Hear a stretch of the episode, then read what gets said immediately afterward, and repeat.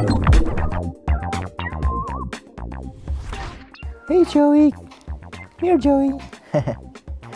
Hi everyone, welcome to Jack's File. Do you like pets? I do. this is Joey. He's not my bird. I'm taking care of him for my friend Hazel.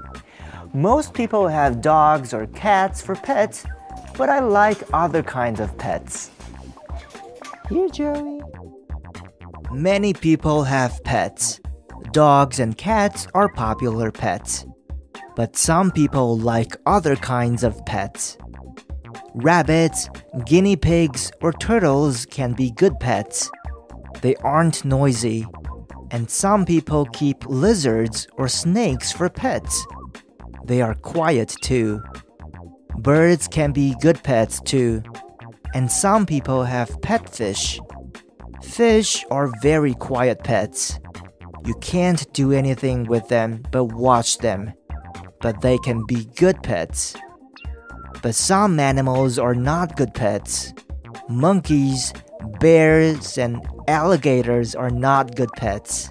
They are wild, so they can be dangerous. All kinds of pets need good care. They need the right food and enough space to live in. They also need exercise and attention. Before you get a pet, learn about its needs. If you can't provide those things, don't get it. Unusual pets are harder to care for. They often need special food and have other specific needs.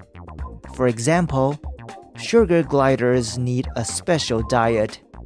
They're also very social, so you also need to spend a lot of time with one.